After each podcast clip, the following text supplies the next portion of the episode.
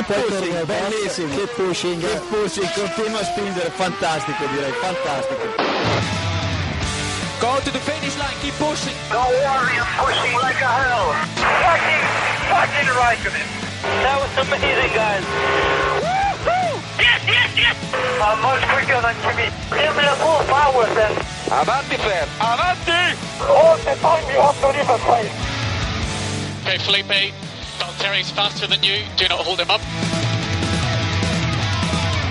Hey guys, this is.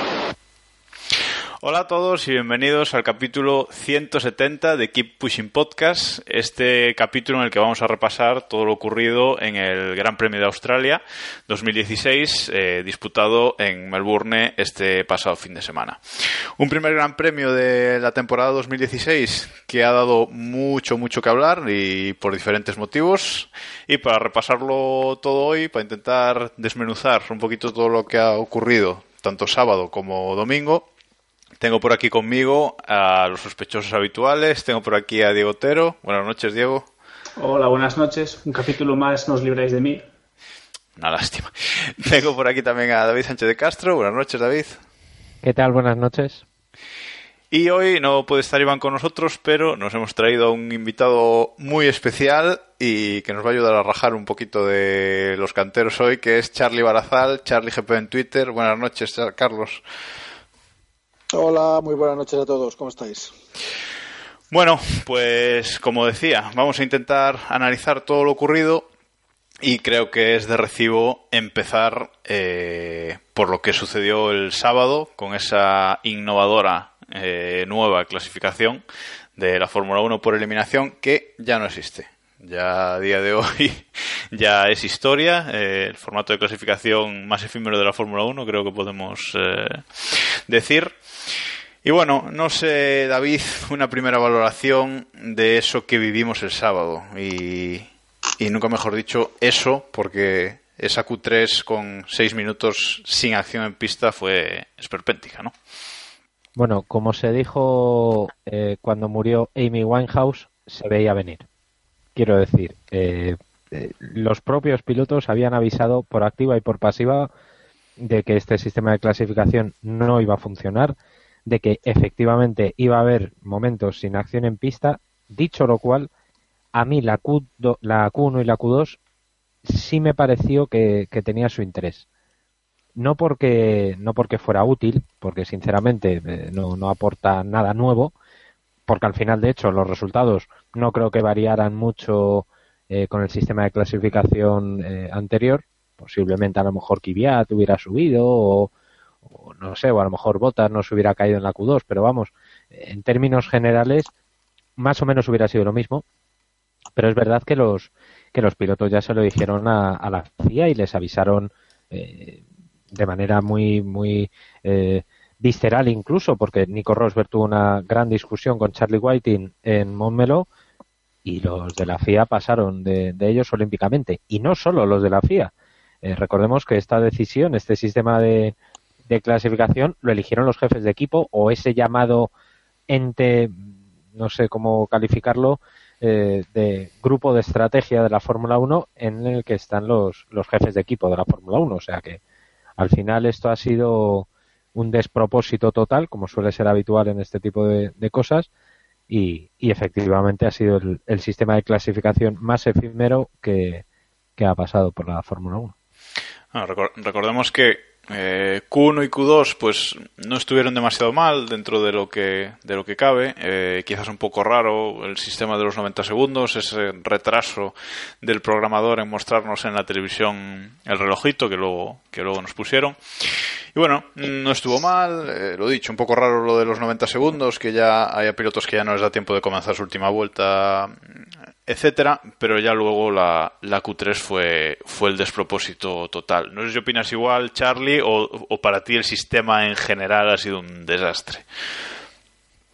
Eh, un desastre, pero por, por, como bien decía David, lo que ocurre siempre con la Fórmula 1, que es que eh, parece, no, parece no, se juntan allí alrededor de una mesa, terminan poniendo las botas encima, uh, con el puro en la mano izquierda, el copazo en la mano derecha, llego a Potro a, a la vera, o eh, en la zaga y ¿qué os parece si hacemos esto así? Y todos, bien, sí, y no se paran a pensarlo.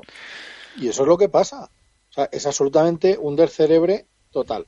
Este sistema, pensándolo, puede ser tremebundo, pero hay que ajustarle una serie de cosas. La Q1 y la Q2 se puede pensar que se puede dejar como está. Yo lo haría a vuelta completada una vez que acaba el tiempo para que, pues, hombre, creo que es algo que le daría mucha gracia.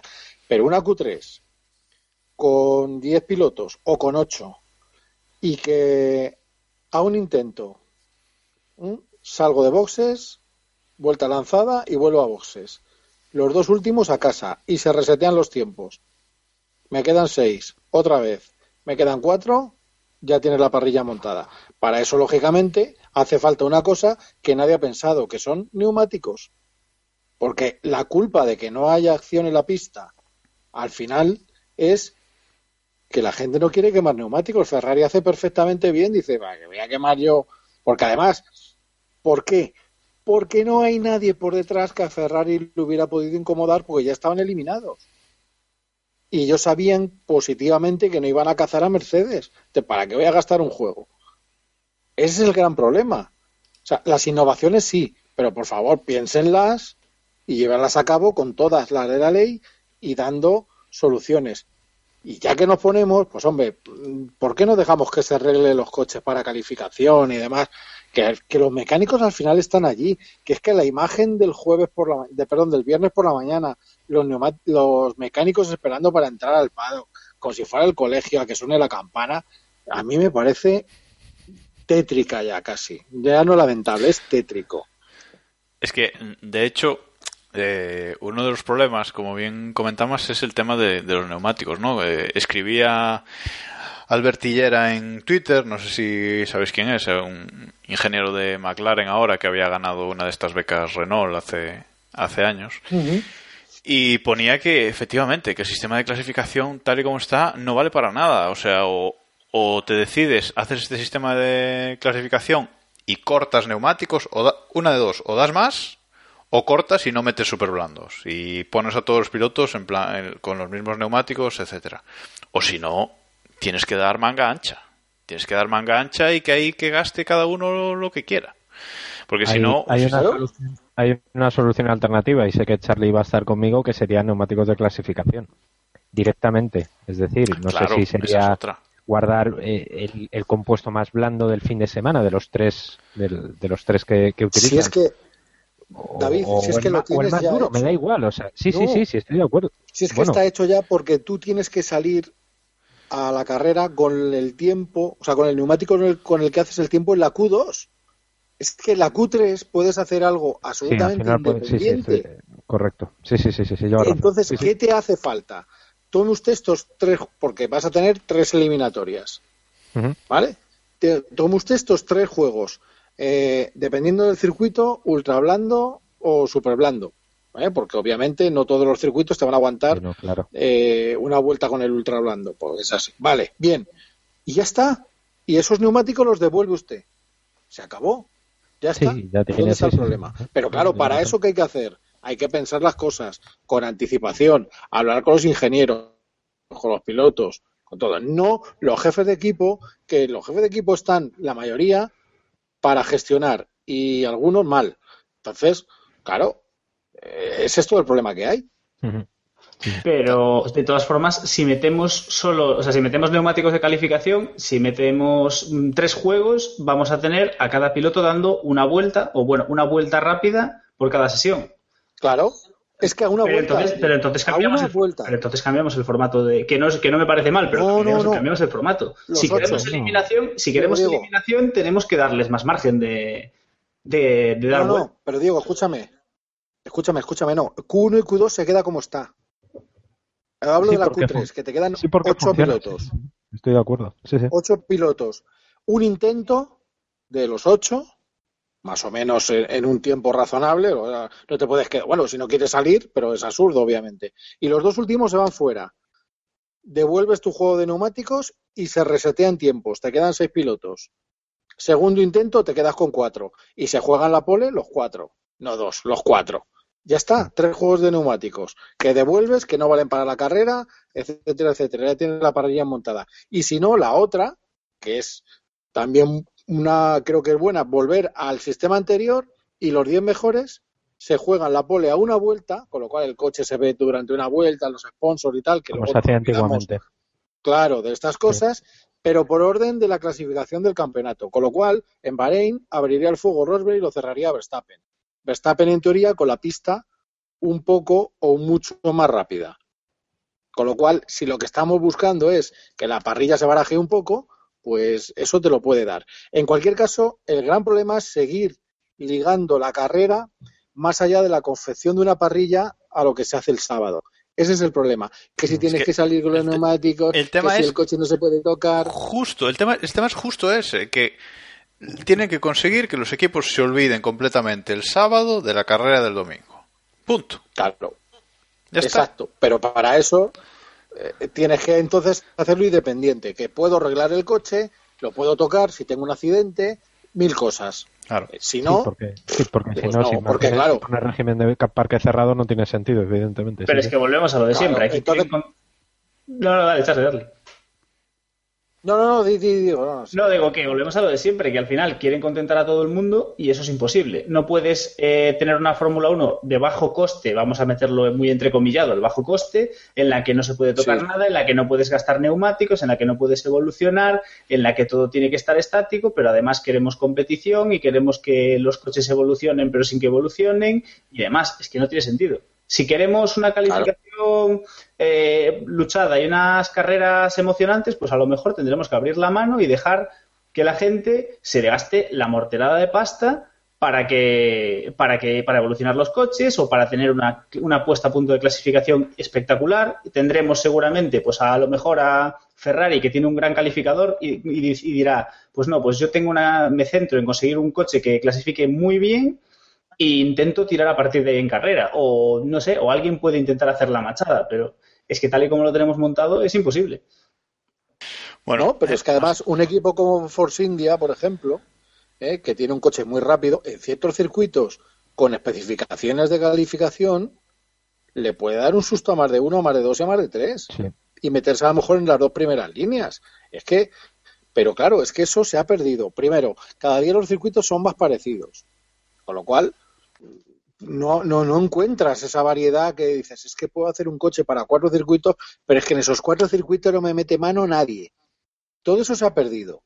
Y encima, que lo digo siempre, mientras no pueda Renault, mientras no pueda Ferrari hacer un motor nuevo en la- con la filosofía de Mercedes o como ha hecho Honda, con una filosofía que ojalá funcione y le sea capaz de hacer frente a Mercedes, a Mercedes no hay quien la meta mano. Es absolutamente imposible, es técnicamente imposible. Si se está viendo. El tema, el tema es que la Fórmula 1, digamos, en general buscaba eh, básicamente sorpresa con este sistema de, de clasificación y lo que hemos conseguido es cero sorpresas, aburrimiento en Q3, de nuevo eh, pole para Mercedes, en este caso para, para Lewis Hamilton, seguido de Nico Rosberg, con los Ferrari detrás y con Verstappen quinto, que es un poquito lo que en pretemporada pues podíamos pensar, ahí los Toro Rosso Sí. intercalados con, con los Williams, etcétera. Entonces, bueno, no se ha conseguido el objetivo, se ha eliminado ya este sistema de clasificación, no lo tendremos para Bahrein, se dice que lo van a repensar. Cuidado, Jacobo. Cuidado, que parece ser que, que Pirelli está por tocar las narices, ¿eh? Y Sí, han dicho que han dicho que lo van a repensar, ¿no? Que igual Claro.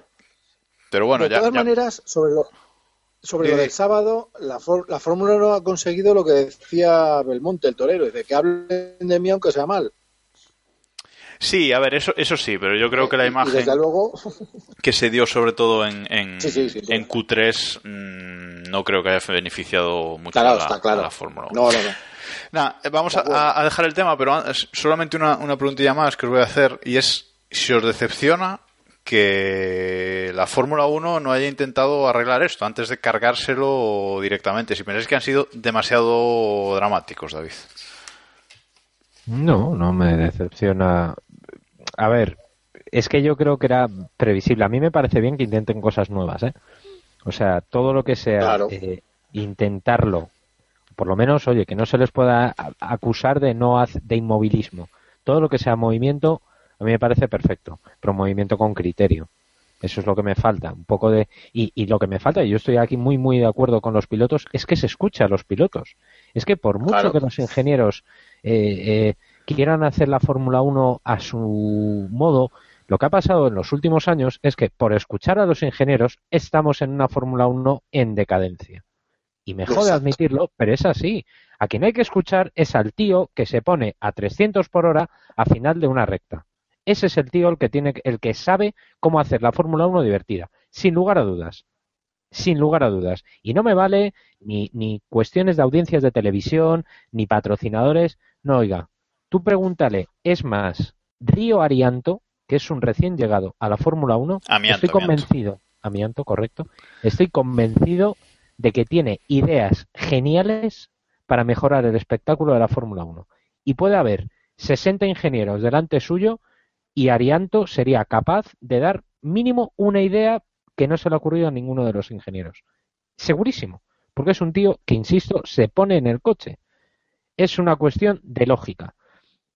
Entonces, mientras sigamos en una Fórmula 1 que hace caso a los ingenieros, que hace caso a los jefes de equipo, que hace caso a Bernie Eccleston, que bueno, en este caso hay que hacerle caso porque es el, que paga la media igual, igual, igual a, los aficionados también puede hacerle un poco de caso, ¿no? Que por eso hicieron una encuesta no, global. No, no estoy de acuerdo. Yo soy muy de la idea ilustrada. Todo para el pueblo, pero sin el pueblo siempre. Siempre. Y en el caso de la Fórmula 1... A ver, el problema Bernie eh, está ya para, para arrastre, pero en sus extractores sigue estando ahí. Y a veces dice cosas que tiene mucha razón.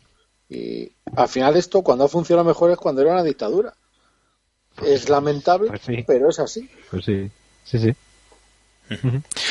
Bueno, eh, no sé, Diego, si quieres comentar algo al respecto de esto, si te parece mejor el viejo sistema de clasificación o harías otra cosa, pero vamos. Yo, a ver, a mí yo sí que creo que deberían haberle dado una vuelta antes de, cargárselo, pero, pero desde luego esto no podía seguir así. No sé quién comentaba en la retransmisión que a lo mejor alguien habría podido tener la idea sorprendente y rompedora de haber hecho una prueba de clasificación en Montmeló antes de aprobar esto dado que dado que ellos no eran por ejemplo. pues porque a lo mejor alguien se hubiese dado cuenta según empezase la historia de que hostias que faltan cinco minutos y ya no hay nadie en pista porque ya está todo el pescado vendido. ¿Sabes, quién hizo, eso? La Fórmula E, antes de su primera temporada, dijeron, bueno, vamos a hacer un fin de semana de carreras de prueba a ver si, si nos funciona. Y ojo, que el sistema de clasificación de la Fórmula E quizás también se podía robar alguna idea que no está nada mal, ¿eh? No está nada mal. Pero bueno. ¿Aún, existe la Fórmula E? Sí, aún existe. Por supuesto, irá más. Irá más, irá más. Yo ahí estoy con, con, Charlie. Bueno, pues tras más de 15 minutos comentando el tema, que evidentemente había que hablar porque ha sido uno de los grandes temas de, del fin de semana, vamos ahora sí a, a pasar a la carrera, una carrera eh, ganada por Nico Rosberg, eh, doblete de Mercedes con Hamilton segundo y Sebastián Vettel eh, tercero en, en, el podio. a priori, mm, no es, si, viendo los resultados, dices, bueno, una carrera típica de, de la temporada pasada, pero lo cierto es que fue una carrera en general bastante divertida, ¿no, Diego? Así que una primera sensación. Mm, difícil, sí. Fue una. A ver, jugamos. Esto, esto tiene una trampa y es que es complicado hacer una carrera aburrida en Australia. Tiene un algo especial. El circuito tiene. Bueno, a mí por lo menos es uno de mis circuitos favoritos y creo que siempre nos acaba dando algunas eh, carreras interesantes. A mayores, después del, del, accidente de Alonso, que lo comentaremos luego, que rompió un poco la dinámica de la, de la carrera, si a eso le sumamos la sorpresa del inicio, pues yo creo que sí, tuvimos un gran premio entretenido y muy divertido. Ojalá tengamos muchos grandes premios como este durante la temporada, pero, pero pinta que no. Charlie, ¿ha sido una opinión general sobre la carrera inicial? Pues estoy con Diego en que Australia pocas veces decepciona eh, por ser la primera, eh, por el trazado tan tan entre comillas mal trazado que tiene, porque esas curvas de ángulo recto y luego eh, contracurva que se abre, más normal, en fin, es un poco raro de, pilotarlo, yo creo que, eh, da, da mucho juego. Es un circuito difícil de adelantar, pero es un circuito que permite luchas muy largas, precisamente por eso. Entonces, eh, efectivamente, muy divertida. El tema de la bandera roja, luego entiendo que lo comentaremos, pues provoca una, una diatriba estratégica maravillosa que cada cual intentó resolver como, como mejor pudo y con la información que tenía. Y yo creo que hemos vivido un gran premio que para ser el primero, el que viniera con un poco de miedo y, y ahí diciendo, uff, a ver qué me encuentro, por lo menos le ha debido entrar el venenillo para tres o cuatro GPs más sin problemas. Y David, quedas tú. Bueno, me, me uno a la, a la idea. Me, ha gustado mucho ese de mal trazado de, de Australia. No lo había pensado nunca, pero es verdad, es un trazado hecho como a cachos. Es, no, lo había pensado. Eh, bien, términos general la carrera bien. La victoria yo creo que se decidió en, en tres puntos eh, fundamentales, o, o que fue la salida, con esa salida a lo Weber que hizo eh, Lewis Hamilton, la bandera roja sin lugar a dudas, evidentemente, y la pifia de, de Ferrari eh, estratégica. Bueno, pifia, no sé hasta qué punto. Mm, hay, eso- hay mucho que hablar. Vamos, No sé, vamos, no- no sé ahí. fue, pero, pero creo que tuvo, tuvo su cosa, tuvo su cosa. No, vamos- a empezar por ahí. Vamos a empezar por Ferrari. Mercedes ganó la carrera, pero yo creo que, que está bien empezar por, por Ferrari. Sobre todo porque yo creo que nos sorprendieron a todos con esa salida relámpago que hicieron lo- los dos coches, ¿no? Primero. Vettel poniéndose el líder, nada más arrancar, y luego Raikkonen gestionando muy bien la- las primeras curvas para, para colocarse ahí delante. Y eso, la salida Weber de, de Hamilton. Y bueno, eh, ahí está, la estrategia de, Ferrari, ¿no? Estaban haciendo una muy buena carrera, parece que, le estaban aguantando muy bien el tipo a, Mercedes, incluso, bueno, parecía que podía estar en peligro la, la victoria de, de Mercedes, pero luego llegó esa bandera roja, eh, no sé si es que no lo gestionaron bien o si es que simplemente eh, no podían no podían ganar la carrera, hicieran la estrategia que, que hicieran, pero nos dio le dio una salsilla especial a la, a la carrera, ¿no, Charlie? Sin duda. Eh, a ver, el problema que tenía Ferrari era, era muy gordo. Eh, quedaban 41 vueltas, con lo cual eh, montar super blandos hacia para hacer el máximo número de vueltas posibles con ellos, 14, 15 y luego eh, con las para las 28 vueltas restantes, las, que quedaren, hacer las julas blandas, ya con el coche muy descargado y demás. Era muy justo, pero tenía su opción. ¿Por qué? Porque monta super blando, tienes mejor ritmo y demás. Pero claro, ¿qué ocurre? Si al super blando le exiges para hacer tiempo de verdad, para abrir hueco, no haces 15 o, o 13 vueltas, haces 12, 11 o 10. Cada vuelta de menos es una que le estás cargando a los blandos que igual no te llegan al final. ¿Cuál era la otra opción? Los medios. Pero lo vimos en los test. Ferrari con los medios era un coche en curva absolutamente demencial. A mitad de curva pegaba un pequeño trayacito, eh, tenía problemas con la frenada, no traccionaba tan bien, cuando, sin embargo, veías al Mercedes que entraba a la curva y era como una bailarina, hasta deslizaba, era algo maravilloso de ver. Por su parte, Mercedes, en una situación que, pues, un momento en que ya eh, había montado Hamilton las duras, que ojo, las monta la vuelta 16, eh, Sí, sí, pues van con ellas porque, ¿eh? claro, tienen, no, arriesgando porque no le quedaba otra, tienen Hmm. eh, una información vastísima de todas las vueltas que han dado en Barcelona, saben cómo lo que hay y si Ferrari les iguala, ellos saben que con esta goma son casi un segundo más rápidos que los de Maranello. Por supuesto que les tienes que pasar y vimos las dificultades para pasar. Esa es la única duda que hay. Y hay una máxima en la fórmula de los últimos años que es mejor no dejes nunca el liderato, que te pasen. Pero creo Claro, que Ferrari eso, no eso- tenía eso es lo otra que se, eso es lo que se le critica a Ferrari, Ya, ¿no? Que, que, que llevaran, No. hicieran una estrategia eh, para dejar, eh, digamos, eh, la victoria en, en bandeja Mercedes y no buscando la lucha en pista, ¿no? No Ya, buscando... Jacobo, pero mira, hay, hay un dato demoledor. Vuelta 13. Para Vettel y vuelve con neumáticos blandos. Y hace, no sé, no sé si es, el, es 1.26.7, ¿vale? Da igual, vuelta 13. Vuelta 43. 30 vueltas después, Rosberg eh, monta blandos. Perdón, perdón. Vuelta 13, Rosberg monta blandos. Perdón. Y hace 1.26.7. Vuelta 43, Vettel entra. Eh, la vuelta, son más o menos 30 vueltas, ¿vale? no recuerdo ahora mismo exactamente la vuelta que es, pero creo que es la 43. Sale con blandos y hace 1.23.7, que es su mejor vuelta con esos neumáticos. Con el Mercedes, con 40 kilos si no alguno más, más de carga, hace el mismo tiempo que el Ferrari, 30 vueltas antes. Eh, esto para lo del Ferrari SVAT y tal. ¿eh? Ya, ya, ya.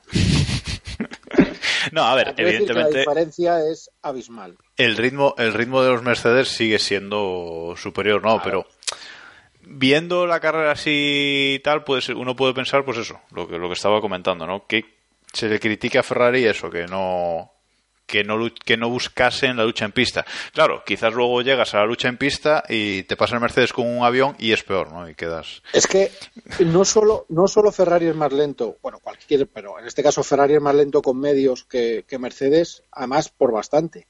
Es que destroza las gomas más que Mercedes. Mucho más. Claro, es que no es solo que sea más lento, es que encima no tratas bien las gomas. Entonces, si Vettel con ruedas blandas fue incapaz de pasar a Hamilton, que las llevaba ya en las lonas, porque llevaba, pues era el que más vueltas llevaba con los medios, y se fue capaz de defenderse, pues al revés, a igualdad de goma y más o menos de vueltas, pues no se llegó abriendo la cosa. Vamos, eh, sí lo sé, pero bueno, voy a dejar ahí el beneficio de la duda. Pero no creo que haya que, que criticar a Ferrari porque hiciera super blandas, blandas. Es que no tenían otra hay que criticarles porque nos quieran engañar, esa es otra batalla.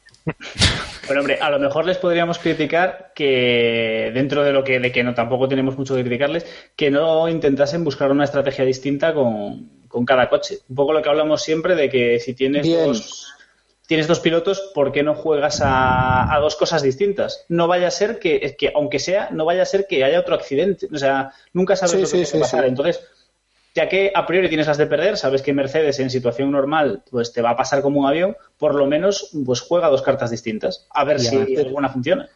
De todas maneras, Diego, eso es algo que creo estamos de acuerdo que echamos de menos en general en casi todos los equipos. Sí, sí, sin duda, sin duda. Y que eso también lo podía haber hecho. Sobre todo los equipos que tengan sus pilotos muy igualados, ¿no? Que, Quiero decir, pues, si tienes a un piloto que es tercero o cuarto más o menos lo tienes fácil, juégatela con uno de los dos pilotos. Normalmente ¿Está usted hablando de... Toro Rosso, quizá?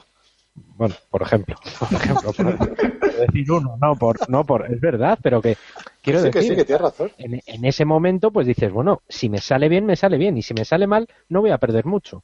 Claro, el problema de esto es que luego viene el problema de que al piloto que sale perjudicado porque no es la estrategia buena, ya, ah, no. Ya, bueno, claro. yo, de, de, todas formas, yo, yo de lo que estoy seguro es de que Diego disfrutó un montón esas 12 primeras vueltas viendo ahí a Vettel y Raikkonen liderando con, con Ferrari, ¿verdad? Fue, era, una, era una ilusión, pero bueno, por lo menos era bonito. Sobre, aparte, sobre todo era bonito, fue bonito porque, primero, porque nadie se lo esperaba, y segundo, porque fue en la primera carrera, en la salida, y dices, ¿pero qué está pasando? O sea, que.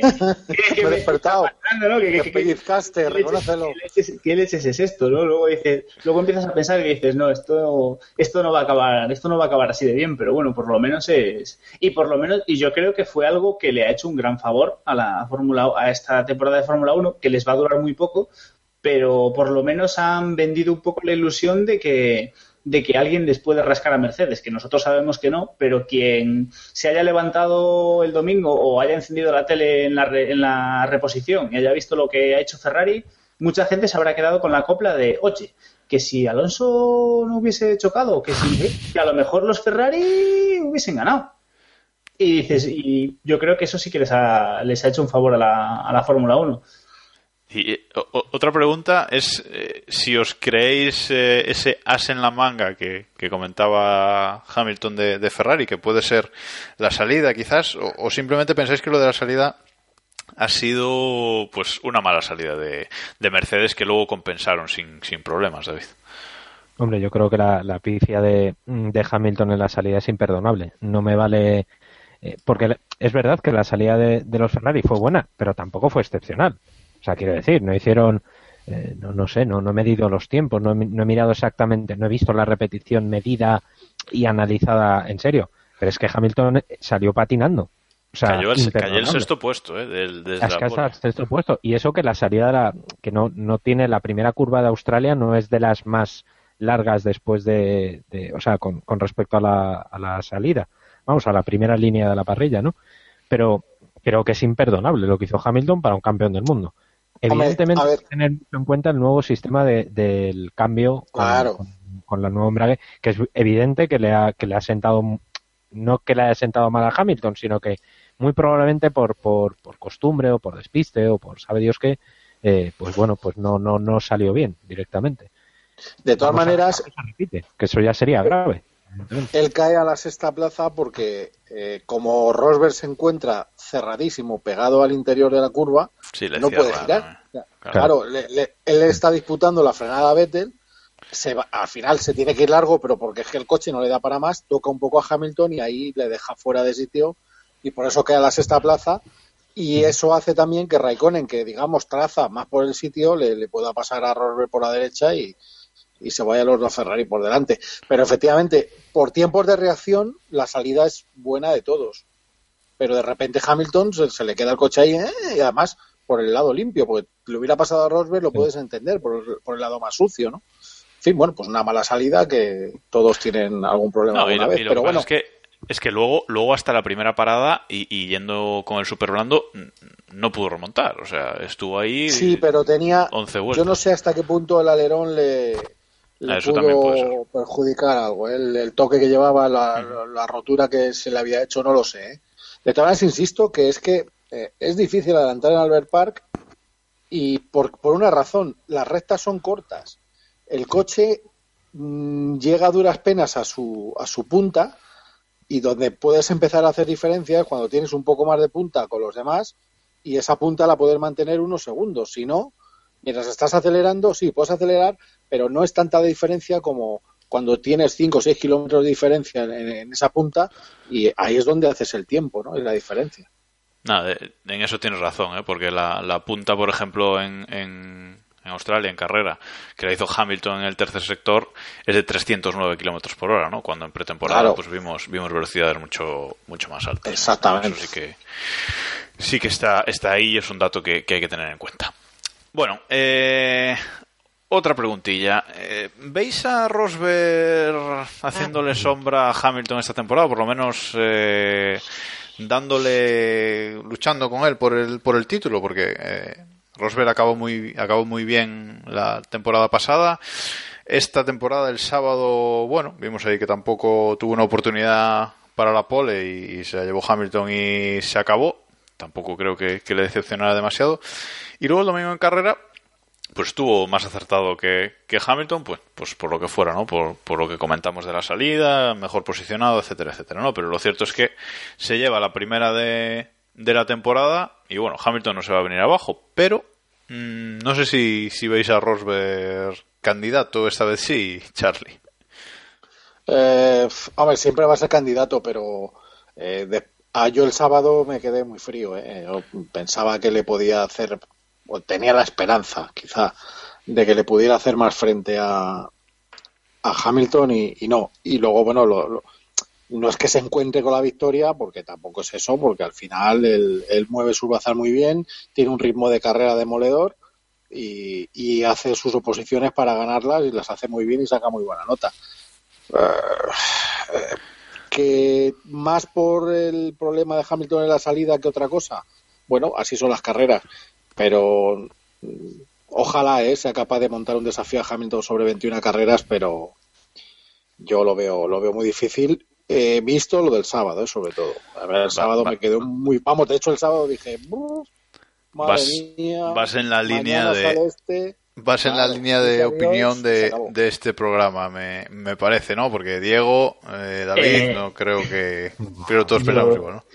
Yo creo que el punto fuerte de Rosberg no suele ser la carrera, salvo en contadas ex- excepciones, y el sábado ya vimos lo que hizo Hamilton. Entonces, yo creo que Rosberg es un gran candidato a ganar todas las carreras en las que Hamilton pinche. Por algún motivo, pues por ejemplo, porque patine en la salida. Pero más allá de eso, en condiciones normales ganará algún, le ganará alguna batalla, pero si se juegan 15 victorias mano a mano, entre comillas, pues Sí. no, no me cabe la menor duda de que más de 10 se las va a llevar Hamilton. Quiero verles yo peleando mano a mano, ¿eh? Vamos a ver, porque eh, es verdad, y en eso estamos evidentemente todos de que acuerdo. este año Hamilton se ha puesto gafas, eh. Cuidado. Creo, creo que estamos de, porque es Clarken.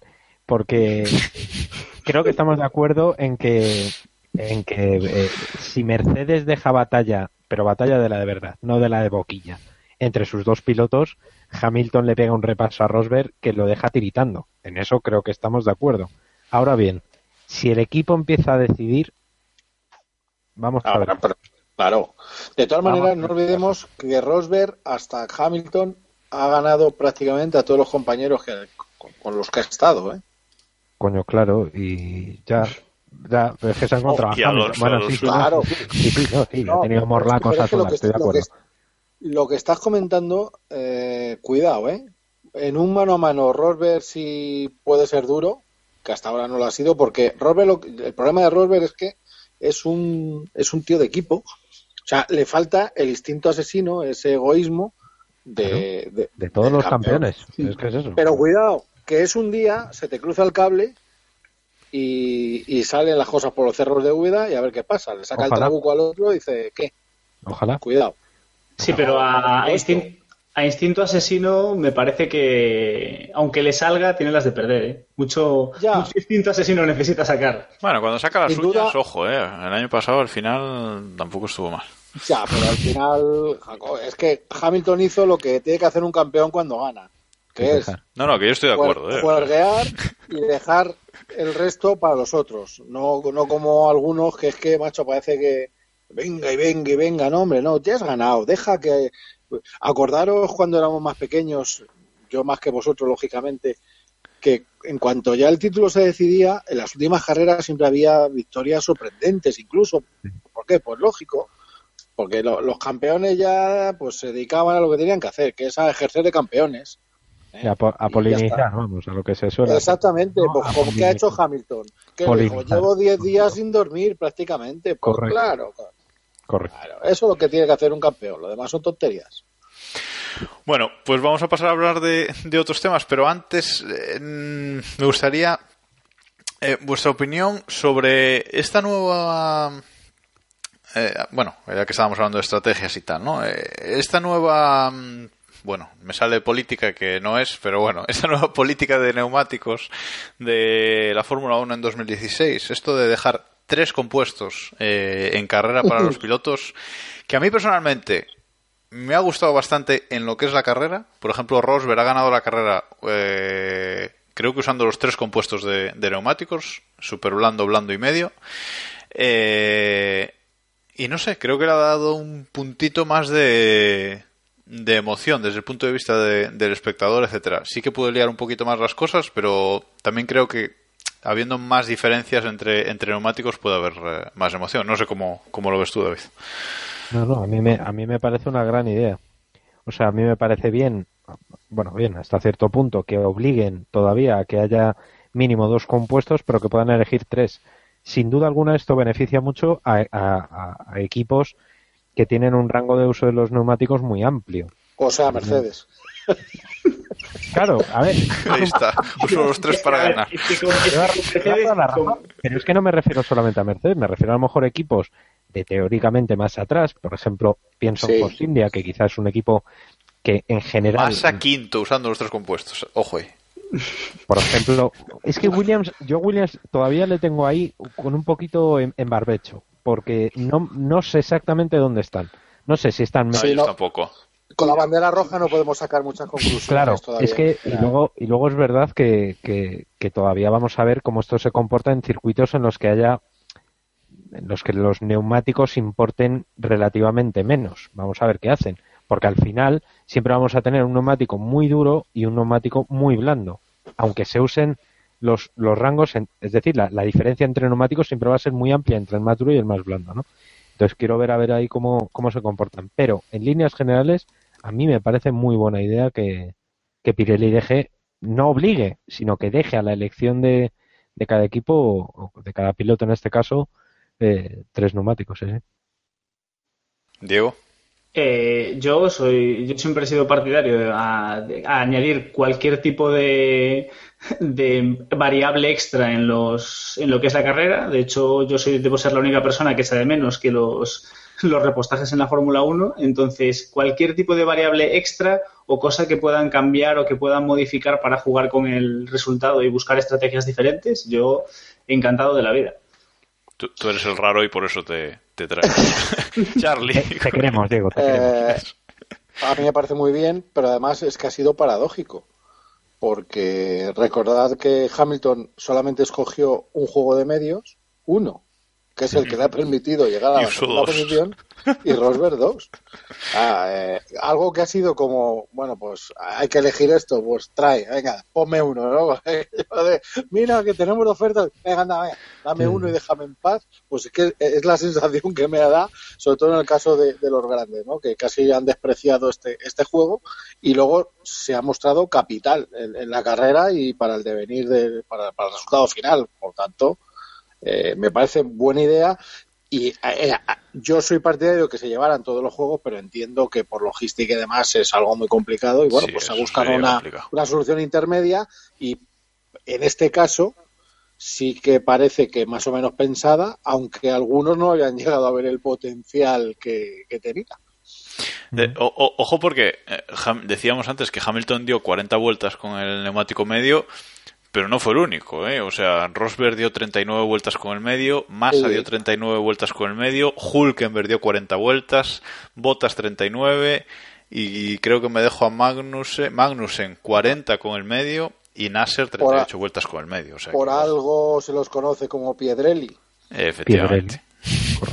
Que ya no, que ya no es que Mercedes cuide bien los neumáticos, no, sino que los neumáticos que mucha tela, ¿eh?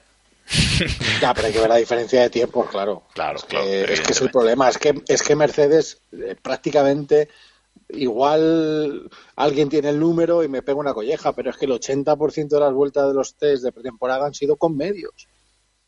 Sí, sí. Y a un Por lo ritmo que está ¿eh? Por alucinante. lo menos, sí, sí, sí. Claro. De hecho, de hecho, como dato, eh, creo que fue, no sé si fue Hamilton o, o Rosberg quien est- estrenó, insisto, estrenó en este 2016 el Super Blando el sábado. Exacto. Estrenó, que es que en, durante la pretemporada pusieron medios. Igual no te has ido muy lejos con el 80% de las vueltas, Charlie. Yo creo que No, no, no. posiblemente que sea más. Así a ojo por, por lo que Es he que, hubo visto. días, es que hubo días que no montaron el blando, que estuvieron todo el día con los, con los medios y eran los coches que más rodaban. O sea Exacto. que, no sé. Bueno, pues vamos a dejar el, el tema de los neumáticos atrás, hacemos una pausilla y seguimos comentando este gran premio.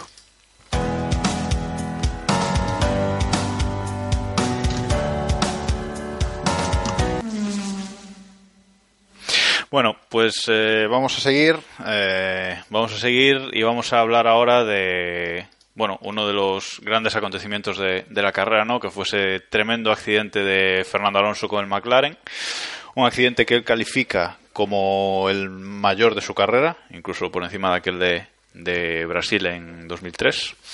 2003, ¿no? Sí. Eh, Y bueno, eh, un castañazo, como tenemos aquí puesto en el, en el guion, increíble, que dejó el McLaren completamente destrozado, eh, el motor muy dañado y van a tener seguramente que cambiarlo ya para la, para la segunda carrera, para la carrera de, de Bahrein. Y no sé si estaréis de acuerdo, pero mm, un accidente que prácticamente provoca él por un error, ¿no? Él eh, tampoco ha culpado en ningún momento a, a Gutiérrez y su Haas. Pero bueno, eh, un accidente al fin y al cabo espectacular, ¿no, Charlie? Charlie. Sí, eh, a ver, mm, por supuesto que, que Alonso asume toda la culpa porque, como se suele decir, el que da es el que tiene la culpa. El Eso que está paga, claro. que se dice. Pero hay, claro, pero hay matices simplemente por, por explicar el accidente, ¿eh? no, no por quitarle culpa y nada.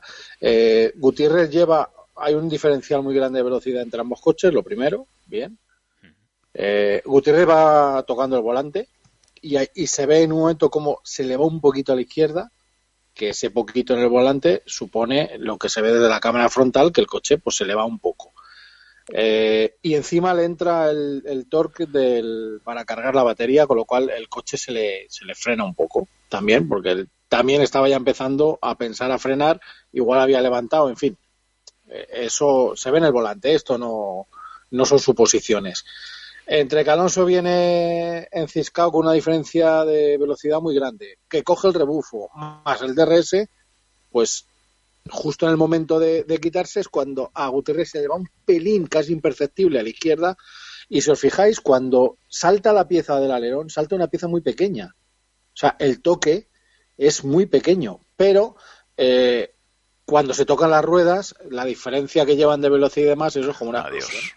Y ahí está. O sea, eh, es un error tan mínimo, pero claro, si Alonso hubiera conseguido que no se hubieran tocado las, las ruedas, pues bueno, pero claro, ya con esa diferencia de velocidad, probablemente es físicamente imposible que hubiera podido. Lo, Eh, lo que pasa es que reaccionar. parece, en, la- en, la- en las imágenes, mm, parece primero que, que Gutiérrez mira al interior, ¿no? Eh, que es por donde parece que Alonso quiere, quiere colarse, mira al interior, cierra un poco, y luego es cuando, es lo que dices tú, no, no parece que mire al exterior, ¿no? No parece que, que busque a, a Alonso en el exterior, sino que eso, se le va un poco el coche simplemente porque andará manejando el volante o, o- Claro. o lo que fuera, se le va un poquito y ya Alonso se queda sin espacio. Ya no, ya no es tanto Exacto. que él no calcule bien, sino que él va por el borde, pero se queda sin sitio, no hay más por donde pasar y no puede evitarlo. Sí, porque Gutiérrez además va, va bastante por el medio, que bueno, oye, lógicamente él está delante y puede ir por donde quiera, no faltaría más. Eh, pero eh, es cierto que, que, bueno, pues Alonso quizá apura demasiado eh, la maniobra. Eh, si la hace un poco más con la diferencia de velocidad que llevaba, pues probablemente no le había hecho falta. Pero oye, esto ahora nos ha fastidiado a todo lo pasado. Pero simplemente por analizar la causa, ¿no? Que Sí, no es sí. solo, es que Alonso se la ha tragado. Bueno, sí, pero hay, hay matices. Hay matices, ¿no? Y dice, y dice Alonso que tiene el cuerpo como si lo hubieran metido en una centrifugadora, sí, una lavadora gigante, Diego. Esto describe bastante bien el, castañazo. el- el castañazo. A ver, eh, cualquiera que haya visto las imágenes se puede hacer una idea del, del tortazo que se ha pegado Alonso.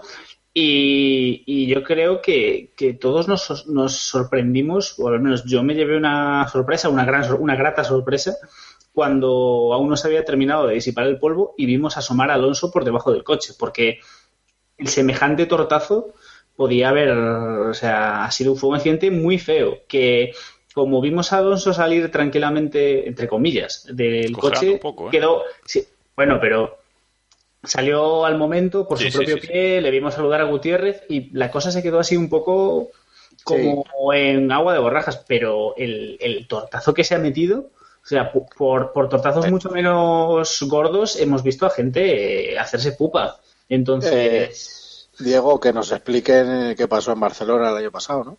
Exactamente, estaba pensando en eso, tío. O sea, el año pasado el coche estaba intacto, prácticamente intacto, Ese fue el y problema. Alonso, y, eh, y Alonso se perdió una carrera. Quiero decir, Pero y- bueno, y, sí, sí. Da igual. y yo no he oído, y yo no he oído que, que Alonso sea duda para Bahrein, que no lo es. No, no, no, ni mucho menos. Ni mucho menos. No, no, no. O sea que- O sea, vamos. Se le ha visto me- con una venda mínima hoy en la rodilla derecha, pero vamos. Escucha, que yo me caigo en mi casa y me hago mucho más daño. Sí, sí. Yo lo pensaba, baja medio año. que sí, que sí, que sí. O sea, que yo lo, pen- lo hablaba el otro día con un compañero. Yo ma- Claro. Bueno, esto, per- perdón por el momento personal. Yo hace 11 años me rompí la clavícula, me caí una noche. De vieja, muy bien, David, muy bien. de- bueno, vamos a ver, me rompí la clavícula, ¿sabes? Me caí tal a- por la noche porque iba, no nos vamos a engañar, mamado como un cucaracho. Me caí, me rompí la un clavícula. quimio, y me estu- relájalo, haciendo un quimio. Pues eso. Y estuve. Y todavía te duele, ¿no? Cuando cambia el tiempo me duele, tío. O sea, Hombre, claro. lo digo, que noto, que noto cuando va a llover. Es que Alonso se ha Momento- un guarrazo. Momento vieja del visillo. Totalmente. Pero es que escucha, que Alonso se ha dado un guarrazo a 310 kilómetros por hora, según decía la telemetría de Sky, que vamos a ver cuánto. 312. 312, mira, ¿ves? A 312 kilómetros por hora, que son velocidades que el 80% de la humanidad no va a alcanzar en su vida si no se monta en un avión o en el AVE, Lamentablemente. ¿sabes? Lamentablemente. Y, y- y es que ha salido con una puta herida en la rodilla, que es nada. Y que le- sí, vale, que le duelen las costillas y que está mareado. Joder, si me monto yo en una montaña rusa del parque de atracciones, pues también salgo como si me hubiera mareado. ¿Entiendes? Es que es, es muy surrealista, de verdad. Yo hay, No, ca- el- cu- cuando ya ha procesado el accidente, es increíble, es acojonante, es, no sé, ponerle el calificativo que queráis, que a Alonso no le haya pasado nada. la Nada, cámara que, no le ha está pasado nada. eh, la cámara que está en el lateral eh, cuando ves el accidente desde ahí Sí, a, adiós. a velocidad normal es acojonante o sea dices madre mía qué barbaridad y, y luego es cierto que eh, este lo que tiene es más velocidad que, que el de Brasil pero el Brasil eh, o sea, Alonso dice que es más fuerte este Sí, pero el Obviamente, de Brasil, yo- uf, claro yo no yo voy a creo que fue peor. ¿eh? Pero bueno. Claro, pero el- los dos golpes secos que tiene en Brasil, yo sí. creo que son mucho más peligrosos para, para el piloto que, que aquí, porque al fin y al cabo, las vueltas de campana te van disipando energía. También es cierto que dices, joder, macho, donde justo donde acaban las- los neumáticos del muro es donde va a terminar el coche. Pero hoy lo hablaba con una persona que más o menos, pues también lleva toda la vida viendo Fórmula 1 y dice, mira, por un lado igual si pega contra los neumáticos vete tú a saber, porque los neumáticos como tienen las formas, tal, bueno, nunca sabemos, ¿no? Lo que sí que es, y es algo que he hecho mucho hincapié, que pues desde pequeño siempre hablamos, ah, es un milagro, la suerte, San Cristóbal, bien. Eso lo llevamos grabado a fuego porque somos así, la educación que tenemos es la que es, ¿no? Y a mí me parece muy bien, pero creo que hay que reconocerle a, a los ingenieros y al, servicio de, vamos, al departamento de seguridad de la FIA el trabajo tan brutal que hacen año a año, eh, haciendo que las células de seguridad de los coches sean cada año más resistentes y mejores. ¿no? Eso es, Sí, creo que por- eso hay que, y- esa, esa es la suerte que tienen los pilotos, ¿no? Como decía, como decía Sebe, a más entreno más suerte tengo, ¿no? O Paco de Lucía. Sí. Eso que yo llamo un duende son 14 horas tocando la guitarra todos los días. Ese es mi duende. Claro, yo, yo por ahí quería ir, ¿no? Porque eh, aquí muchas veces nos reímos de, de los canteros, ¿no? De como los llamamos aquí, incluso al principio del programa comentando el, el sistema de, de clasificación, etcétera.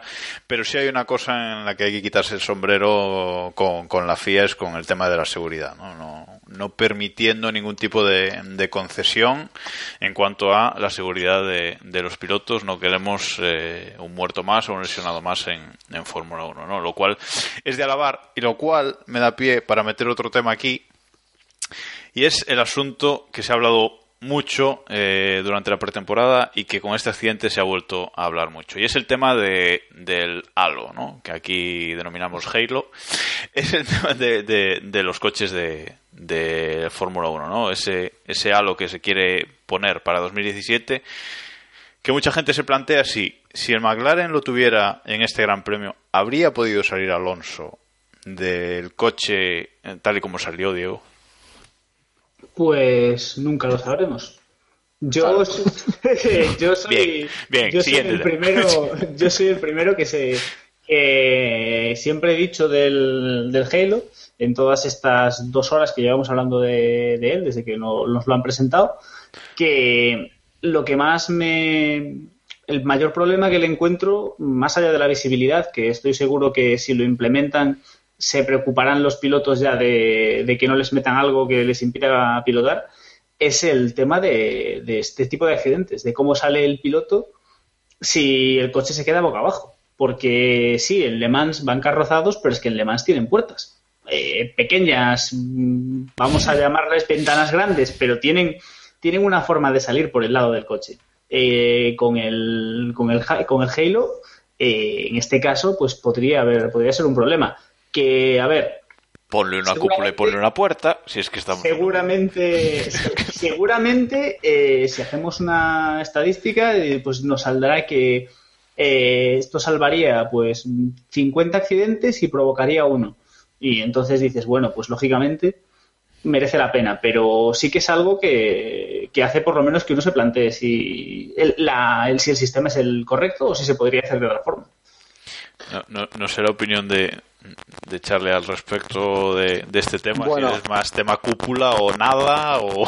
No, eh, a ver, mm, yo lo del Hello is me no lo termino de ver claro. Primero porque nos lo están vendiendo como aquí cada uno vende su, su enciclopedia, vende su libro. Eh, David fue testigo de, de cuando llegó Ferrari allí a la, Ahora sale prensa Eso- en Barcelona, este es mi libro y lo vengo a vender. Y luego a Mercedes, luego Red Bull. Eh, ¿Cuál es el problema? Que cada uno, o sea, en teoría esto se va a poner dentro de un año y cada uno está todavía presentando. O sea, me parece que es algo muy improvisado. Y vuelvo a decir lo mismo. eh, y es una percepción absolutamente mía, pero sigo pensando que a Surtis el halo no le habría salvado la vida porque la, la rueda le cae a plomo y eso no te va, no te va a proteger. Quizá con el de Red Bull a lo mejor sí, pero habría que verlo. Mm. Y no sé, yo no termino de ver. Además, un, el halo se puede deformar impidiendo que se pueda sacar al piloto. O sea, que vamos a tener que llamar a los bomberos para que lleguen allí con la, con la radial. Con la cizalla. Eh, es que mm, yo no termino de verlo. No termino de verlo. Vamos Es a ver, que- yo creo, yo creo que esto tiene un problema de base y, y yo lo escribía el, el otro día en Sport, y por cierto, columna que os recomiendo leer, que me quedó muy bien. Eh, eh, os- no, yo, a ver, creo que es una cuestión no de madurez, eh, sino incluso de frialdad. El riesgo cero es imposible. Imposible, claro. Imposible. O sea, tenemos que mentalizarnos, es muy duro eh, y lamentablemente en la Fórmula 1, como cualquier deporte de motor, va a tener heridos. Siempre. Es endémico. Estamos hablando de personas que van montadas en amasijos de hierro o de carbono o de lo que carajo sea eh, a 300 por hora. O sea, eh, le podemos poner cúpula, le podemos poner halos, le podemos poner, si queréis, una burbuja de lo que Presurizada. Pero eso es, pero es que va a seguir habiendo accidentes. Ahora bien, todo lo que sea minimizar este tipo de accidentes o las consecuencias de esos accidentes, eh, evidentemente hay que dar el paso adelante. Sea Sí. halo, sea el halo, de la forma en la que sea. O sea, me da igual. A mí, Aquí- personal- a mí personalmente el halo como tal, el, el- el diseño por lo menos que presentaron en, en Montmeló, que es el que yo pude ver de cerca y el que me pude asomar incluso a ver cómo se veía, a mí no me gusta.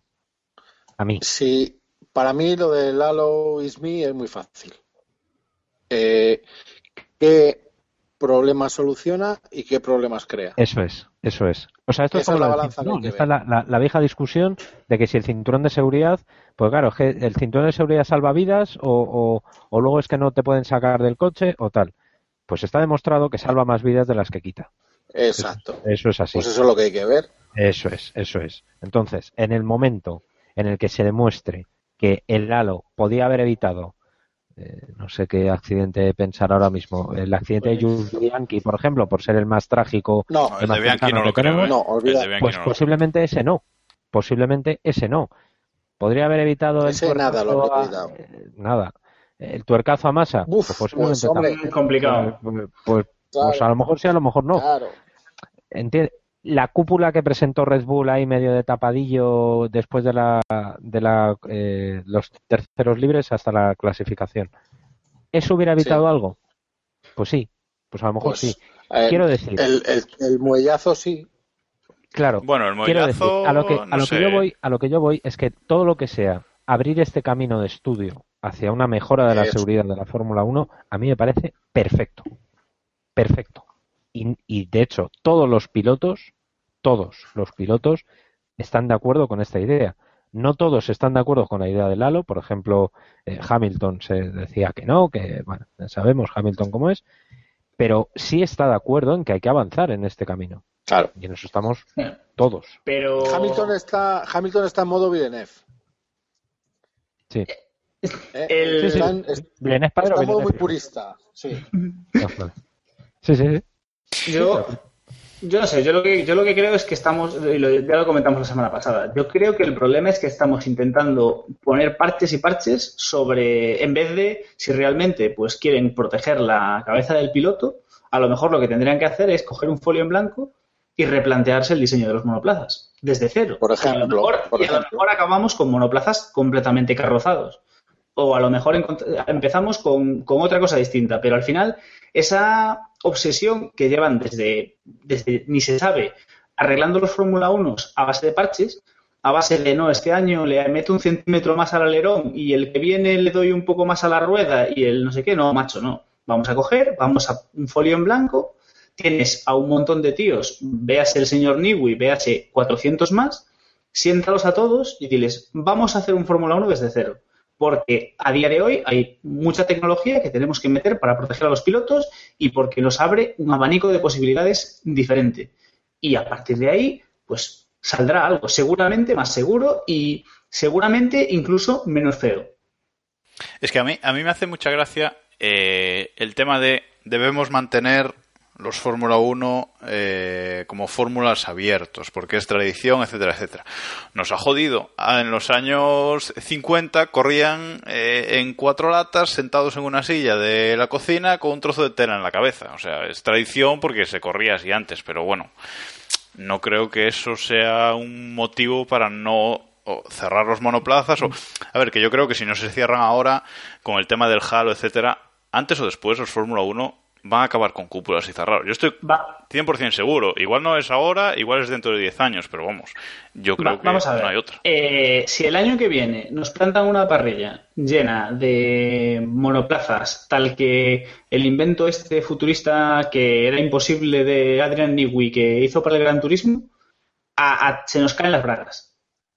No, eh, yo creo que, mira, yo no sé si habéis jugado con ese coche, yo, yo no sé si el, si el ser humano, un piloto, es capaz, un tío solo a lo mejor en la pista, pero esas prestaciones yo no sé hasta qué punto son. Pero sin irnos a ver, pero es un, es un ejemplo, es un ejemplo De, si tú te visualmente vamos, algo desde cero que hagas a día, que aproveches lo que existe, lo que conoces a día de hoy, en vez de estar poniendo parches sobre un diseño que realmente pues es un fórmula que mm, es igual que era hace 20 años, muy entre comillas, ¿no? Eh, pues realmente seguro que no tienes problema. El problema es que estás metiéndole parches a algo que ya a lo mejor es que está terminando su tiempo de Ya, Diego, puede ser, ¿eh? Pero, pero mira, esos cambios son paulatinos. Si metes un cambio muy radical, es donde puede estar el problema en el sentido de que te choque demasiado todo. Para mí, ¿eh? yo creo que ese es el problema. los cambios tienen que ser paulatinos, aunque estoy totalmente de acuerdo contigo en que lo que es el habitáculo, pues es lo que quizás sí que hay que replantearlo. Bueno, vamos a, vamos a dejarlo aquí, que nos hemos ido un poco por los cerros de Úbeda y vamos a, volver a la, a la, carrera. Comentado ese, ese accidente de Alonso, ya que fue contra un Haas, vamos a, a pasar al otro eh, y vamos a dejar un tema ahí pendiente para el final. Y es eh, el Haas F1 de Romain Grosjean. Un, un Haas que nadie, yo creo, que esperaba, bueno, a lo mejor alguien sí, ¿eh? pero yo desde luego que no esperaba que puntuase en, la primera carrera. Y se ha marcado un sexto puesto, ocho puntos para la buchaca de Haas y sorprendiendo a todos con una carrera muy seria, sin meterse en problemas, eh, tranquilo, a lo suyo y que llegaron las últimas vueltas de la carrera y pensamos todos, ¿y qué hace Romain Grosjean en esa sexta posición? ¿No, David? Tú creo que tienes grito de guerra ya y... USA, USA. Yo soy muy pro yankee, como, como sabéis. Eh, me alegré muchísimo, pero también tengo que decir que, y estoy convencidísimo, que en Haas estaban todos con el culo muy apretado, como se suele decir así a lo, a lo vasto, para, que no se, para que no se rompiera nada. O sea, eh, después, evidentemente, del accidente de, Esteban, eh, tenían que acabar la carrera, aunque en Haas eh, creo que están haciendo las cosas bastante bien y quieren ir paso a paso y que cuentan con que, evidentemente, tendrán dobles abandonos en, más carreras de las que desearían. Pero, pero creo que Haas lo hizo, lo hizo muy bien. volvemos otra vez a lo de antes. La bandera roja modificó la lectura de, la carrera siempre nos la va, hay que entenderla en esa clave, ¿no? Pero es verdad que Haas lo hizo, lo hizo bastante bien. Tienen un coche, bueno, decente, no, no es nada del otro jueves, pero un chasis bastante decentillo, quizá tiene problemas de tracción, como se veía en, en pretemporada y en esta, eh, en esta carrera también los hemos visto. Pero bueno, creo que es un coche bastante decente y creo que es un paso o es un... un ¿Quién se lo diera a Sauber? Vamos, eh, Sauber firmaba tener el coche que tiene Haas o, estar en una situación evidentemente económica, que, que, Sauber está desahuciado desde hace ya años económicamente por lo menos, eh, y creo que creo que es muy bueno que un equipo nuevo haya irrumpido con esta fuerza porque aunque no van a cobrar, no sé exactamente por qué, porque lo he leído, pero creo que no van a recibir el dinero. Porque no le queda suelto a Bernie, me parece, es el único. No, no sé, no sé por qué es, pero es verdad que creo que no van a cobrar todavía el dinero que, que deberían por los por los puntos que ha conseguido Gro- Grosjean. Pero creo que es muy muy buena noticia que, que un equipo Pues- además americano y que y que no sé que se abra un poco el mercado a que un equipo nuevo no sea otra vez un Manor, un Hispania, un Virgin, un ponerle el nombre que queráis, que está último y arrastrándose en la parrilla, a mí me parece Mm. perfecto. Hombre, aquí el- eh, hay una cosa. Obviamente, el hecho de no parar, pues claro, si él hubiera parado un poquito antes de la bandera roja, pues está, se habría reincorporado a la carrera, pues probablemente 13, 14, 15. Claro, y de ahí no pasa. ¿eh? Eh, claro, obviamente eso es una ventaja enorme, pero como la reglamentación dice que usted tiene que montar dos juegos de gomas distintos, no dice nada de la parada, pues Claro. genial, avanti. Claro, es que Eh, fija- es, un, es un. Ferrari, ¿eh? Las medidas son de, de un Ferrari y lleva motor Ferrari. Que, que otro de los problemas que de los problemas que seguramente es un bendito problema es que los equipos malos tienen un motor bueno. Manor ahora tiene un motor Mercedes. Ojo, la carrera que hicieron los Menor, vamos, lo que hizo eh, Berlín y, y, vamos, que decir, manteniendo un nivel digno. Madre mía, si esto lo coge Mary, ¿no? Y, y eh, lo diré, y Haas tiene un motor Ferrari que ya hemos visto, por ejemplo, los Toro Rosso, la mejora que le han supuesto. O sea, que cuidado con esto. ¿eh? No, iba, iba a decir que, que, bueno, como comentabais, efectivamente, la carrera de Grosjean es a una parada, 18 vueltas con los neumáticos blandos, 39 con los medios y se acabó. Pero es una carrera, viendo el, el lap chart este de- que, que saca la, Sí. la FON, al final es una carrera de progresión continua. O sea, él empieza él empieza en la cuarta posición por la cola, la, la carrera, y va pum pum, pum pum, pum pum, primera parada, subiendo, subiendo, siempre eh, ganando posiciones, ganando posiciones, hasta que al final, pues eso, se mantiene ahí unas 15 vueltas o, o 20 incluso, creo que son 20 vueltas, Claro. se mantiene ahí en la sexta posición, pum pum, a ritmo, a ritmo, a ritmo, y hasta el final de la carrera, sin meterse con nadie, sin problemas, y ahí está. Pero Jacobo, ten en cuenta que tú en, el, en ese lap chart, a él lo que le falta es la caída de su parada. Correcto. Correcto, correcto. Sí, sí, sí, es- está claro, ¿no? O sea, el factor, el factor suerte eh, está claro que también Claro. hay que tener, si no, acabaría la carrera fuera de los puntos, seguramente. Pero bueno, Probablemente. que... Claro, no, no, pero bueno, pero es que a estas cosas cuenta la suerte también. Pero, pero, ¿y en su y cómo puntuó Bianchi? Vamos a ver. Me refiero, al final, cuando un Ya, equipo es- que no es, que no es, que no es comparable, porque Haas a priori eh, parece un equipo de mitad de parrilla, hacia abajo, pero sí que no da esa sensación de ser un, un HRT. Pero, pero a ver, al final, para que un equipo como este, como estos puntúe, necesitan, pues eso, una carrera loca y que les salga bien. Han tenido la tremenda suerte de que Sí. haya sido en su primera carrera. Sí. Sí, pero que incluso ni, ni, ni carrera loca, que, que sencillamente da la casualidad que se les plantea una bandera roja sin haber parado y como te permite cambiar gomas, dice, pues vamos con los medios y yo creo que fue un poco también una apuesta de decir, si llegamos hasta el final, cojonudo. Y es lo que pasa, ¿eh? Yo Sí, no, sí. no sé si ellos tenían datos para saber que iban a poder llegar hasta el final de carrera. No, no creo. Porque creo que entre los ingenieros de Pirelli había más de un pro- de caras de bueno, bueno, las cinco últimas vueltas yo no me hago responsable, ¿eh? vosotros sabréis. Yo lo montaría, pero con comodín, ¿eh? y así todo. ¿eh? Estaba la cosa, estaban los Sí, sí. culetes muy apretados, vamos. Bueno, al fin y al cabo, eh, sea como fuere, ya tienen ocho puntos, que es más de lo que los nuevos equipos han podido decir en los últimos años, que les quiten lo bailado y veremos cómo, cómo les va el resto de, de la temporada. Y vamos con el último tema con respecto a la carrera, que es otro tema con polémica y es esa lucha, discusión, como lo queráis llamar, entre Max Verstappen y su equipo Toro Rosso. Podemos excusar aquí a Sainz porque tampoco es que haya dicho nada. Eh, pero bueno, ahí Verstappen que se vio en, en las últimas vueltas de, de la carrera por detrás de, de su compañero de equipo sin poder pasarlo, todo hay que decirlo, desde la vuelta, bueno, prácticamente desde la bandera roja, ¿no? Ahí todo el tiempo eh, pegado a, su compañero, a Carlos Sainz. Eh, luego Sainz se pone por delante a unas 20 vueltas de- del final aproximadamente.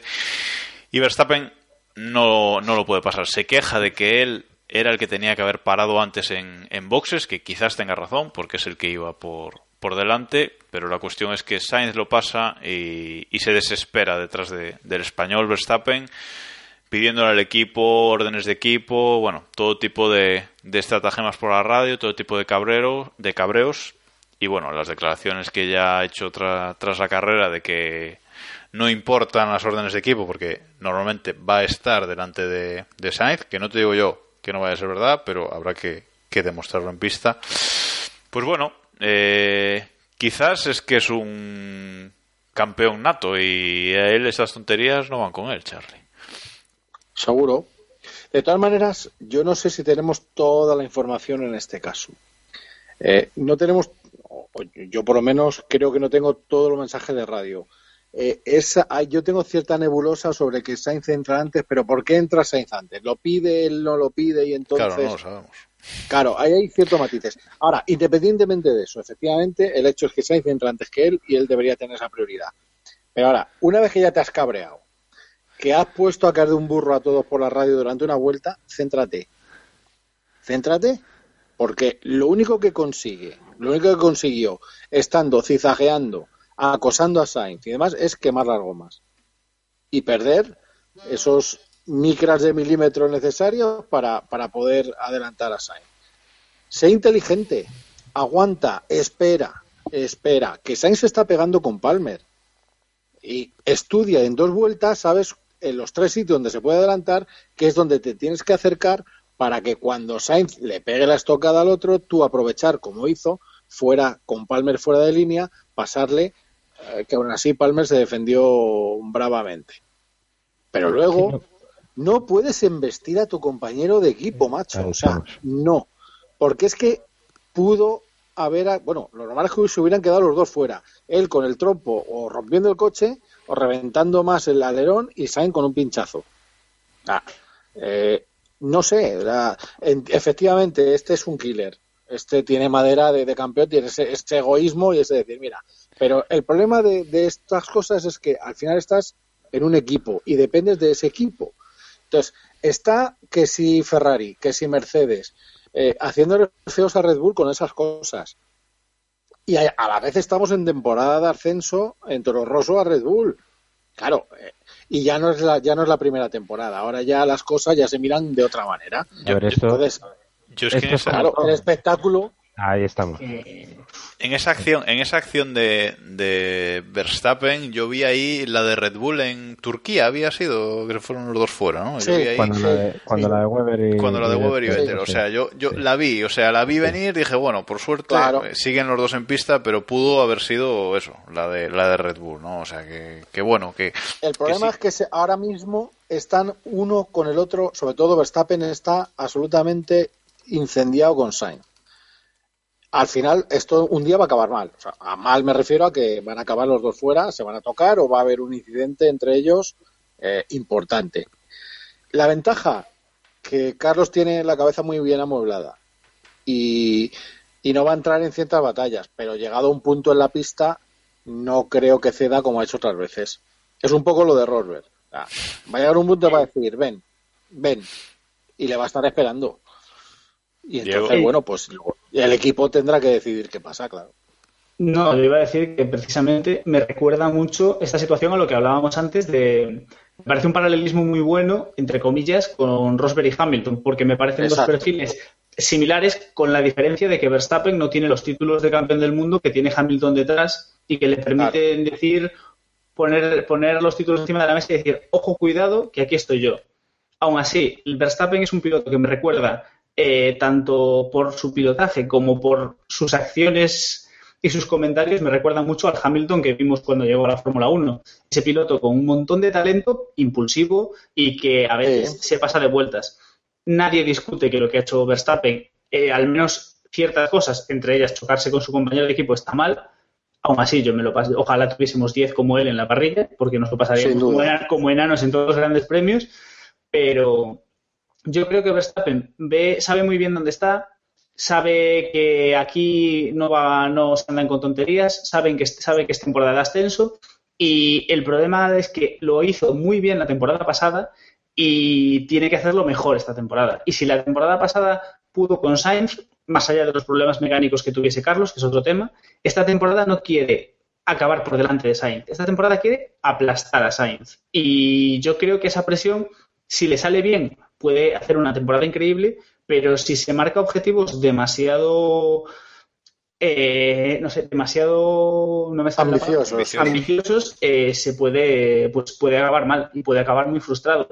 Entonces, de, todas maneras, Diego, fijaos, eh, por el tema del ascenso, para el año que viene no sería nada raro que Raikkonen, Baton y Massa dejaran la Fórmula 1.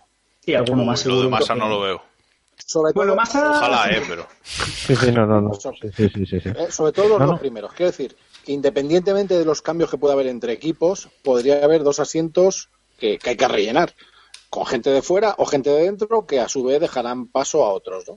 Así que a lo mejor lo del ascenso no es tan grave. Pero obviamente ambos se tienen que ganar el asiento donde sea. Y en el, cuanto mejor equipo, lógicamente, mejor, claro. David. Y luego, y luego también está el caso, decía Charlie, el, el año de ascenso. eh, yo creo que estamos de acuerdo en el que ahora mismo el eslabón débil de la cadena Red Bull eh, Toro Rosso es Kvyat. Creo que no, no me equivoco. Sí. Eh, evidentemente ese lo que pasa es que el mercado ruso. jugoso. mm, Ya, ya, ya, no. eh, A ver, entiéndeme. O sea, esto evidentemente Ah. Sí, hay que contextualizarlo todo y, y es, es más complicado. Luego hay muchos factores alrededor que, que, hay que, que hay que entender.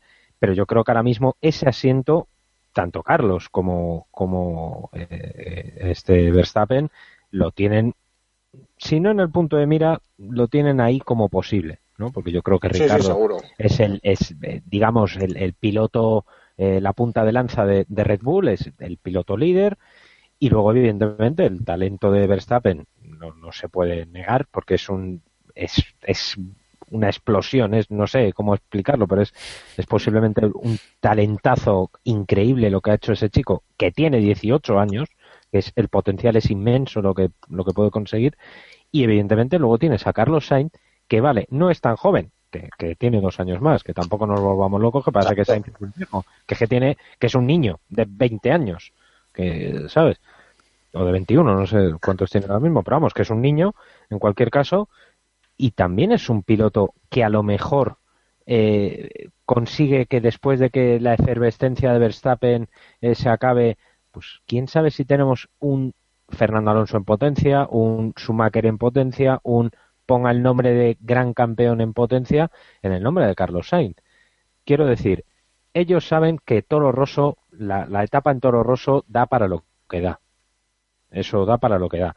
Que Verstappen empieza a calentar el ambiente o que, o que se caliente el solo, yo lo ponía en Twitter, que me recordaba Sí. mucho a lo, de, a lo que dijo Luis Aragonés, aquello de Svesteiger, el rubito ese, que se calienta como la madre que lo parió, que era una expresión muy típica de, de zapatones. Pues es verdad, pues en este caso Verstappen le pasa lo mismo, que se calienta, se enciende. Ya el año pasado lo vimos y era su primer año. Este año, que como decía Diego, no quiere ganar a Sainz, le quiere aplastar, tiene una doble vertiente. No solamente demostrar que es la releche, sino demostrar que ya está preparado, con 18, 19 años, dar el salto a uno de los equipos candidatos o teóricos candidatos al título mundial, ¿no? Una, una cosilla antes de, de cerrar ya la carrera. Os, eh, tú mismo, David, ¿os ha decepcionado el resultado de Toro Rosso en esta carrera? Ese noveno décimo puesto después de lo que prometía en, en pretemporada, perdón, y de lo visto el sábado. Sí, sí, evidentemente, evidentemente sí, porque Toro Rosso eh, ha conseguido un resultado que hubiera conseguido el año pasado. Eh, eso es, es indiscutible. Volvemos a lo de antes, que la bandera roja lo cambió todo, etcétera, etcétera. Pero Toro Rosso tuvo un fallo muy grave eh, con uno de los neumáticos que se le atascó, creo que fue en el coche de Verstappen. El, eh, La estrategia, yo creo, a ver, a toro pasado, evidentemente, siempre podemos criticar la estrategia, sencillamente porque no ha funcionado. Pero creo que no fue, no fue del todo acertada. Creo que Sainz entró un pelín tarde a hacer su, su segunda parada, creo que fue, que yo hubiera entrado un poquito antes. No, no recuerdo bien si fue la primera o la segunda, pero creo que ahí falló y luego se demostró que se quedó atascado detrás de, de Palmer Creo que. Y Palmer, ojo, que como decía Charlie, se defendió como un jabato y lo hizo muy, muy bien. Palmer, uno de los. Yo no me esperaba que Palmer hubiera. En, su primera carrera lo hiciera tan bien, sinceramente. Pero creo que Toro Rosso tiene potencial para estar mucho más arriba. Eh, David, para mí, Toro Rosso tiene. O es el tercer coche, pero no es el tercer equipo. Ese es el problema. Correcto, correcto. Sí, sí, está, está clarísimo. O sea, Toro Rosso por coche, lo decíamos antes, es eh, motor Ferrari, un gran, gran chasis, o por lo menos un chasis bastante decente.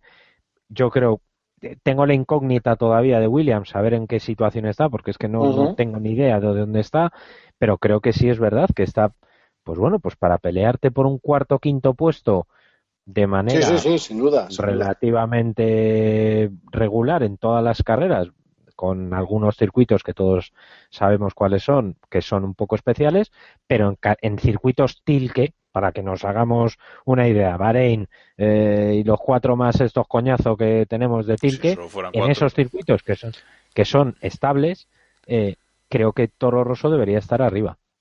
Y creo que es una gran noticia que Toro Rosso esté, esté ahí arriba, ¿no? Porque la pelea Toro Rosso-Red Bull a mí me pone muchísimo. Que el, problema es que Red Bull irá hacia arriba y Toro Rosso hacia abajo por puro, desarrollo. Claro, deberían, hacer, aprovechar este, este inicio de, temporada. Eso es. Veremos si, por eso digo que es, una pena que en esta carrera se les haya escapado de entre las manos, porque se les ha deshecho entre las manos. Pero a ver, también tenemos que tener, volvemos a, creo que tenemos que tener presente que estamos hablando de Australia y que Australia es una carrera, siempre es una carrera rara que da resultados raros y habrá que ver el, lo, que, hace Toro Rosso en las próximas carreras, en circuitos o tilcódromos, o como lo queráis llamar, que sean más normales, entre comillas. Ahí es donde veremos realmente a Toro Rosso hacerlo, estar en, estar en su sitio. Y si dentro de dos o tres carreras seguimos sin ver a Toro Rosso, pues rondando el quinto constitucional, ahí sí que deberíamos pues lamentarnos y decir, joder, qué pena que no hayan estado que no hayan llegado a donde esperábamos verles, pero tampoco nos podemos, nos podemos adelantar. Al final, eh, Australia no es, un, no es un circuito para medir a nada ni a nadie, más allá de que Mercedes van con la chorra por fuera. Correcto, sí, eso sin duda. Mercedes sí que, sí que lo podemos medir. Bueno, vamos a, dejar aquí el análisis de, la carrera. Creo que hemos hablado de, de, muchos temas interesantes y id preparando vuestros puntos que vamos con la siguiente sección.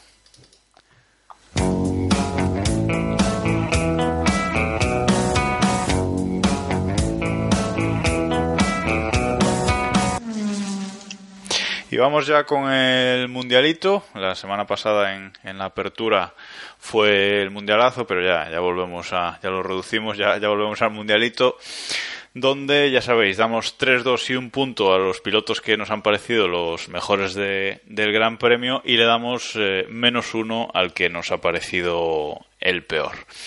No sé si alguien los tiene ya, si no, elijo al azar. No sé, Charlie, si te animas a empezar.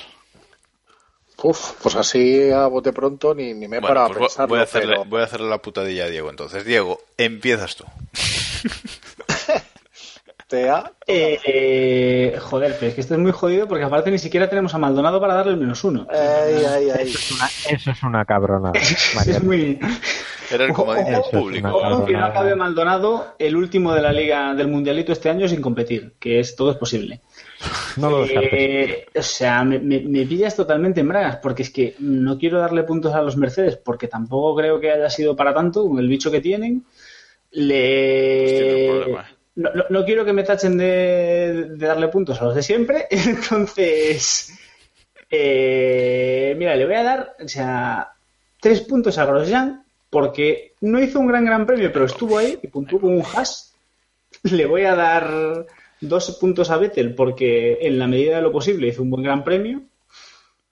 Y le voy a dar un puntito a Verstappen porque aunque lo que hizo estaba mal, yo quiero que lo siga haciendo toda la temporada y, sigamos teniendo Verstappen en on fire de aquí al último gran premio.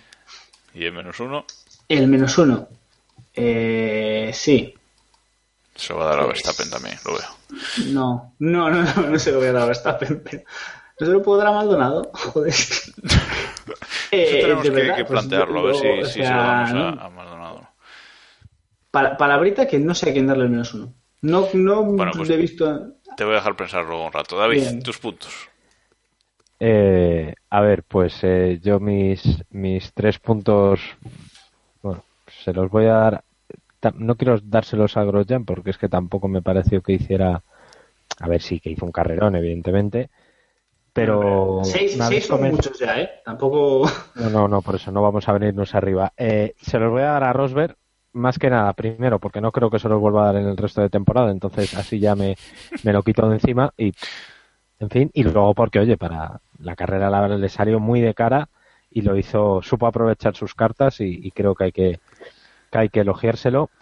Eh, dos puntos se los voy a dar a, a, a- pues no sé, si tuviera Uy, sentido de ¿cómo estáis espectáculo hoy, eh? daría- Me estoy ralentizando la sección. Venga, venga, venga. Escucha, se los podía dar a Kvyat, pero no tengo tanto sentido del espectáculo.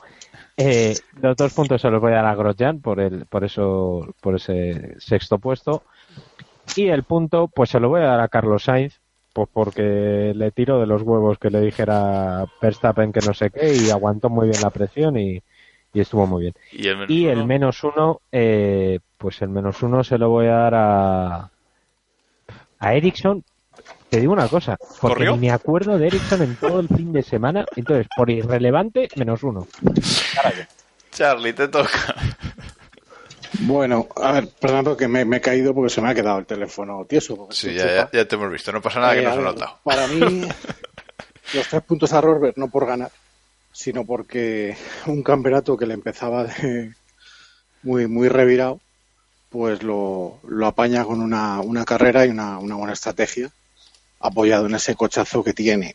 Eh, dos puntos a Grosjean, por, porque oye, lo que hemos dicho, la norma me dice que monte dos neumáticos, pues ahí están no me habla de parada, se aprovechó esa circunstancia y luego aguantó bien esa sexta posición. Un punto también a Sainz por cómo aguanta las embestidas de su compañero y, y aparentemente de su equipo. Y pff, la verdad es que en esta carrera quitarle un punto a alguien Ya, a, está, a está complicado. Y si se lo quito a Jarianto van a decir que soy un hater, que, que es verdad. Pero es que, es que No te sé, cortes, no te cortes. es Si quieres quitar a Arianto, quítaselo a Arianto. Eh, La verdad a mí- es que no sé eh, a quién quitarle al, a Toro Rosso como equipo por las No, no, no, no vale, no vale. Se lo damos No a vale, no vale, si quieres, si no, nada. pues pues no sé la verdad te, te- os juro que no sé a quién quitarle que a quién quitarle un punto porque no creo que nadie hiciera así algo.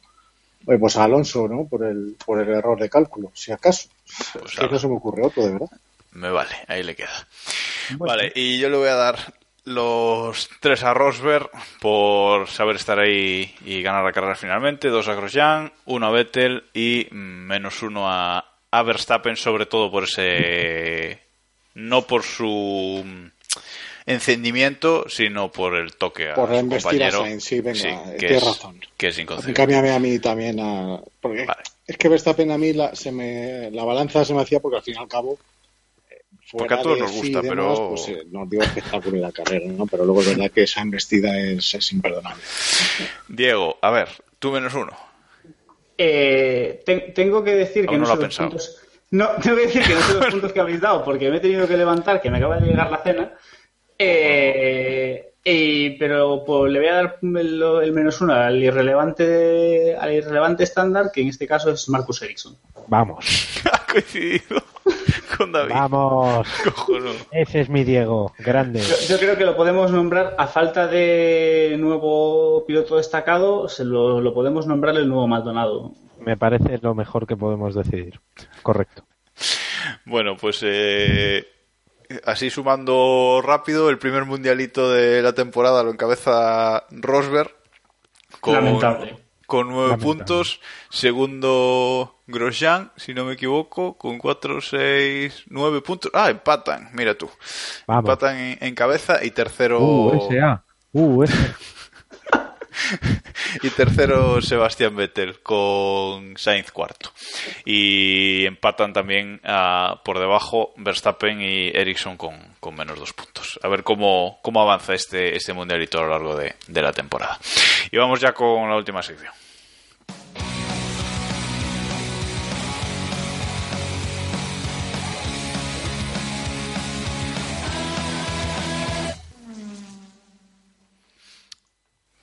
Perdón, porque me he colado, me, faltaba decir una cosa de la sección anterior y es que hemos puesto en Twitter una encuesta tras la carrera en nuestra en nuestro usuario de Twitter arroba que es a ver a quién nuestros oyentes le dabais el premio Bandera Negra de, esta carrera. Este año lo vamos a hacer simplemente así, una encuestita rápida por Twitter y, no nos vamos a, a, complicar más. Y nuestros oyentes habéis dado la Bandera Negra a Verstappen, con un 62% de los votos, con Alonso en segunda posición con un 23%. Eh, por ciento. Así que bueno, ahí, ahí queda dicho. Mención especial también a la encuesta de, que ha hecho la FOM en su web, que ha ganado con todas las de la ley eh, Arianto y que han hecho tongo y han borrado sus resultados para darle el premio a Grosjean. Lamentable, no esperaba esto de, de Bernie, ¿no, David? Ah, no, no, yo lo esperaba, vamos, y me parece perfecto. O sea, todo lo que sea corrupción, corrupción y, que se, y que se note, vamos, perfecto. Divinamente. A mí, yo tengo que decir que a mí me ha sorprendido. Yo tengo que decir que a mí lo que me ha sorprendido es que se diesen cuenta de, del tema y de que podían hacer tongo. O sea, así a la primera, ¿no? O sea, con un rollo tan tecnológico me llama la atención que hayan, sido tan, que hayan estado tan rápidos. Dice, ah, pero si borro aquí. Bueno, vale, vamos a dejar eso, eso de lado y vamos a la sección que toca, que es eh, la Liga Keep Pushing, esa liga de GP Predictor, de Autosport Grand Prix, Grand Prix Predictor, que tenemos una temporada más, por tercera temporada consecutiva. Tenemos ahí la Liga Keep Pushing, que si vais a nuestro blog podéis acceder ahí directamente al, al enlace para, para uniros. Ya somos, ya somos unos cuantos ¿eh? en, en, en, la liga. Todavía hay gente rezagada, pero ya somos 67, que, que no está nada mal para ser la primera carrera. Recordad que, que os podéis seguir uniendo. Y es Bonnie Forever con 90 puntos y Nacho88 Racing con 90 puntos también, los que encabezan la, la primera clasificación de, de, la Liga que Pushing de esta temporada. En tercera posición está BTM Racing con 72 puntos. No sé, Charlie, si tú juegas o ya. No, no soy muy dado a estas cosas porque es que además eh, soy tan despistado que normalmente luego no, no termino poniendo la alineación en cada en no. cada gran premio, cada partido. No, no, nosotros tampoco. Pues no te preocupes, que aquí el, el exdirector de este programa nos ganó a todos el año pasado sin tocar desde la primera Hombre, carrera la clasificación. Tal y como está la Fórmula 1, la verdad es que puedes dejar un resultado para todo el año y puedes, te puede ir bastante bien. Este sí, sí, sí. Bueno, y en la liga particular de los miembros de este podcast, Servidor va último con 29 Vamos. puntos y lidera lidera Sánchez de, Castro Racing Team con 44 Vamos. puntos. Sí, señor. USA, USA. Con 44 lamentables puntos. O sea, qué puta mierda de apuesta habéis nivel. hecho. Sí, sí, sí. sí qué sí, lamentable. Ese es, el, ese es el nivel. Bueno, y nada, hasta aquí por hoy. Eh, ya sabéis que podéis contactar con nosotros a través de nuestro blog, keeppushing.wordpress.com y a través de Twitter, donde somos arroba. En esos dos sitios eh, estaremos atentos a todo lo que nos queráis contar, todo lo que nos queráis decir. Y nada, muchísimas gracias Charlie por estar aquí con nosotros esta horita y media comentando, que creo que a nuestros oyentes les va a gustar mucho tus comentarios. Gracias a vosotros, espero que sí, y ya sabéis que cuando queráis, que es un bueno, placer pues, charlar siempre de Fórmula 1 con amigos. Tiraremos de ti más veces, seguramente que, que, nos encanta, nos encanta hablar contigo. Y Diego David, gracias una semana más por estar aquí. Gracias bueno, a ti, guapísimo. Gracias a ti, gracias a Charlie por, por, venir por aquí, que es agradable tener a un miembro del GPCast nuevo y no tirar siempre del mismo. Bueno, eh, llevamos dos programas y aún no hemos tirado del hoy, o sea que... Es cierto, es cierto. Estamos cambiando. No te la juegues. Empieza a ser preocupante la, la, cosa. Bueno, y nada, muchas gracias a todos nuestros oyentes una semana más y nos escuchamos aquí. Um, seguramente no lo hagamos hasta después del Gran Premio de Bahrein, pero bueno, aquí, aquí seguiremos eh, para analizar todo lo que ocurra en, en, esa carrera también. Así que gracias por todo y ya sabéis, hasta entonces, keep pushing.